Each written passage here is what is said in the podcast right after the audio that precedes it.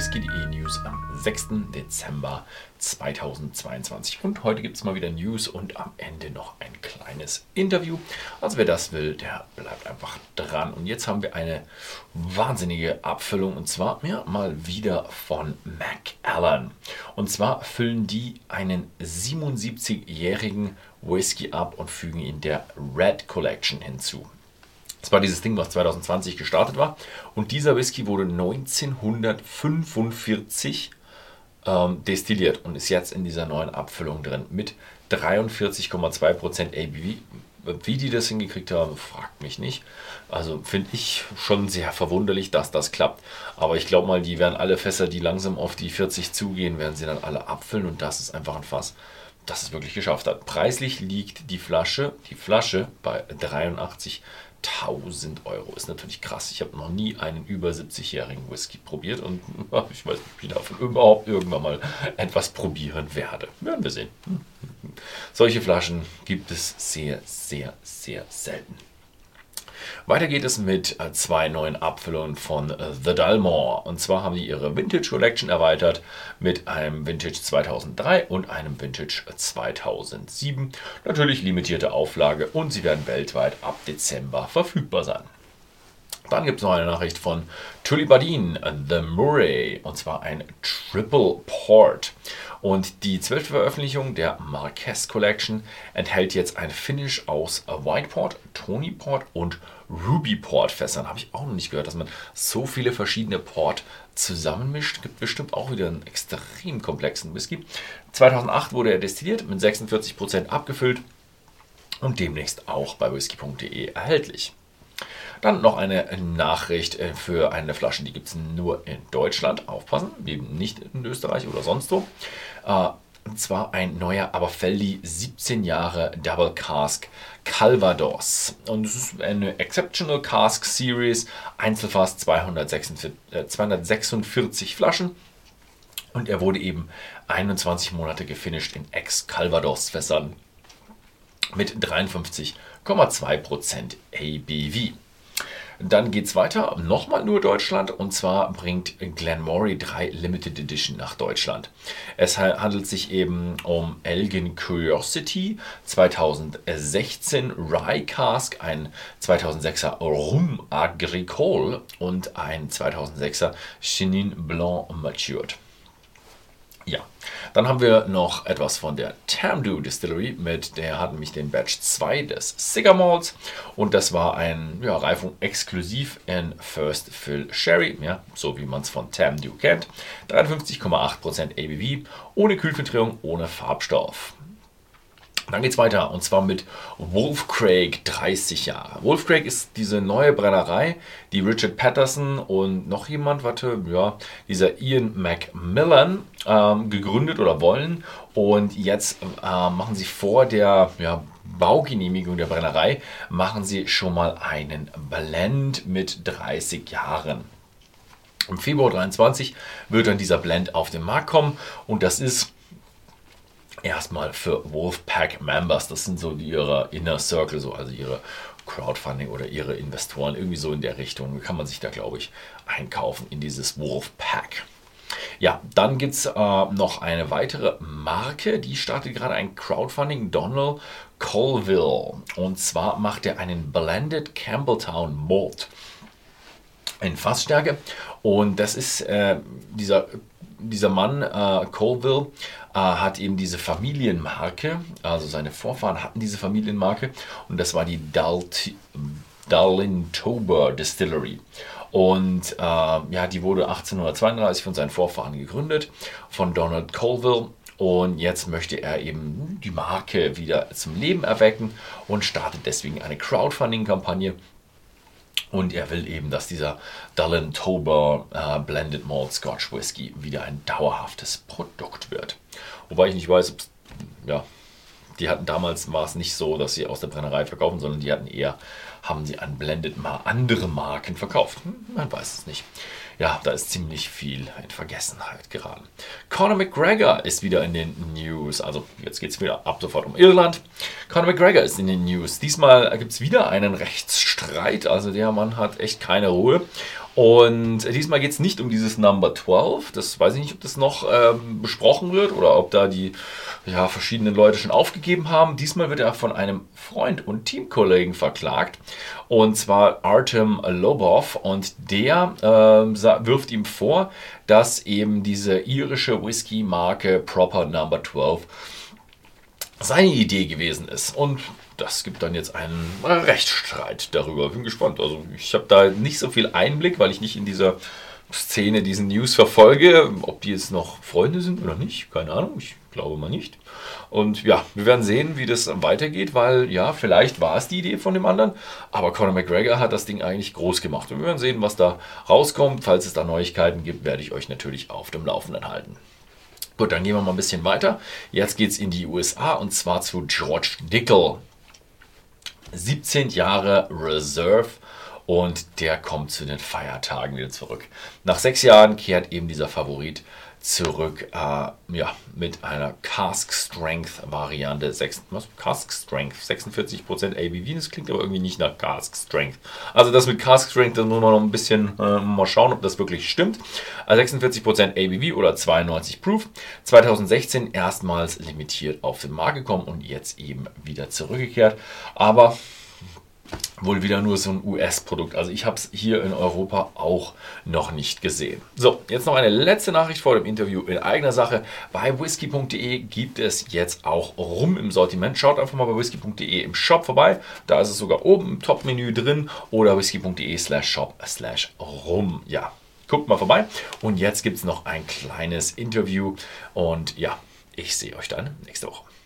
So now we are having a little interview with Leon Webb, and you have been in the whiskey industry. You actually studied distilling and brewing 2015. You've been in the whiskey industry since then. So and now you've taken over as the distillery manager at Tamnavulin. Thank you very much for having an interview with me. Thanks for having me, Ben. It's great to be here. Yeah. So um, first off, obvious question: How is the job so far? The job is fantastic. I moved over and started on the 1st of May. Mm-hmm. Uh, I moved over from Canada mm-hmm. uh, after spending six years there uh, working with Canadian single malt whiskey. Mm-hmm. And this opportunity arose, and it was a chance to work at a, a much larger uh, distillery and be responsible for the whole distillery and the operations and the team. Mm-hmm. And it's a place that's very dear to my heart because I grew up in Aviemore which is just a 45 minute drive away. And Tamnavulin is in the Cairngorms National Park. Uh, so it's a beautiful area of the Highlands of Scotland. Uh, so it's good to be back home. So you just took a little bit of a, a detour and just came back home, and now you're back with with what you know. That's right. Well, I, I made the fortuitous uh, decision to marry a Canadian uh, ah. back in 2011. Um, so it was uh, an honor to go out to Canada to learn the Canadian ways of living, uh, to obtain a Canadian passport, and uh, yeah, had a really good experience out there. Mm-hmm. Uh, but as Rabbie Burns says, my heart's in the Highlands, so it's time to come home. nice. So uh, now that you are distillery manager, so um, what are your plans regarding the distillery? Is there anything new, any bottlings, any new finishes, or anything? What, what are you going to do? What, what what's up? Yeah. Um, my first priority when starting was to create a harmonious, fun working environment for everyone uh, to make sure everyone's enjoying their role. Um, very lucky here because it's a fantastic team. They're very passionate about the distillery.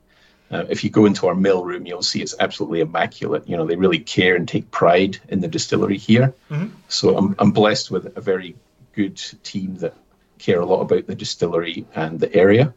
Um, so in the future, uh, I would like to take Tamnavulin into um, the hearts of people around the world. It's a wonderful Speyside distillery built in 1966. Mm-hmm. Um, it's a resurgent story. So we only started making single malt in 2016 again, or, or releasing single malts. Um, our range at the moment, it's um, a combination of sherry, and wine finished whiskies. Mm-hmm. Uh, so the theme is really single malt double flavor at the moment. Mm-hmm. Uh, so we're doing a lot of cask finishing.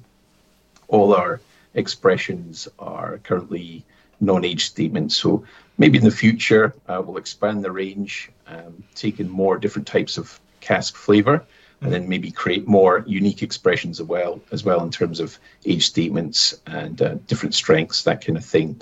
But the, the growth story is phenomenal. Uh, we're one of the fastest growing single malts in the world. In fact, I think we're the fastest growing single malt in the top 20 uh, largest single malt brands in Scotland at the moment. So it's fantastic. And we've just launched in America too.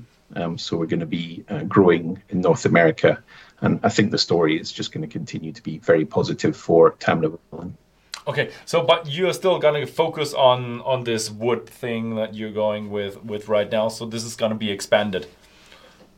Yes, um, in collaboration with the uh, blending team, be looking at very different uh, cask finishes, and mm-hmm. maybe in the future we'll look at uh, different types of wine from around the world, different types of sherry. Who oh. knows? Maybe there'll be a virgin oak or, or something like that in the future. And oh, there, okay. there, are a few experiments as well mm-hmm. that were done when the distillery was restarted in 2007. Mm-hmm. So there there is actually some heavily peated Tamnavulin out there too. Uh, in the warehouses, so there's there's a few special things that I would like to uh, bring to the world in the future. And hopefully, we'll have a visitor center reopened um, in the next three to four years. You'll see behind me the, the old mill building. Ah, okay. This this building was built in 1830, and Tamnavulin means mill on the hill in Scottish Gaelic. Mm-hmm. Uh, so it's a, a, beautiful building that is perfect for a visitor centre. So hopefully one day we can open that up and then have uh, maybe a live cask for people to, to sample from. Okay, and so you've just came from Canada, and uh, as a single malt, which is not common, so I I haven't tried that many single malts from Canada yet. Um, so how is it back to get back into the Scotch business? Is there like is it like day and night, or is that like very similar? How is that? There's massive cultural difference between single malt in the new world and single malt in the old world. Mm-hmm. In Canada, there is a great freedom of expression, um, a huge amount of innovation. It's a very young industry over there. It's only about 20 years old. Mm-hmm. So a lot of the, the young distilleries, they're, they're finding their feet. Uh, mm-hmm. But there's some great whiskies being made in Canada. Um, Shelter Point, where I worked, we were very lucky. We had the best single malt and best single grain whiskies in Canada at the most recent Canadian Whisky Awards. Um, so it's great to learn and to have that freedom just to try lots of different things. Mm-hmm. Returning to the old country, um, it's a lot more established. You know, hundreds of years of history, and so so much bigger scale. The, the, amount of whiskey that we can make here and, and deliver to the world is, is really quite phenomenal. And we're also protected by the the regulations of the Scotch Whisky Association, which means that the the standard of Scotch whisky is maintained, and that quality is, is what people rely on. I've never thought about hearing that uh, it's much bigger in Europe than it's in America. So I never heard, thought about hearing that because usually yeah. everything is big in America. yeah, it's usually the other way around, isn't it? Yeah, um, yeah. I, I, learned I learned an interesting fact the other day about. Uh, um, yeah, different energy consumption rates um, between various regions of the world. And yeah, uh, America is definitely leads by a long way. Um, you can tell by the size of their fridges. Mm-hmm. So yeah, thank you very much for all this information, and hopefully we will actually meet in person at some point of time. I'm, I'm, I'm really excited now about to visit Tamnavulin. So yeah, thank you very much for the interview. It would be a pleasure, Ben, to show yourself and your father around Tamnavulin Distillery.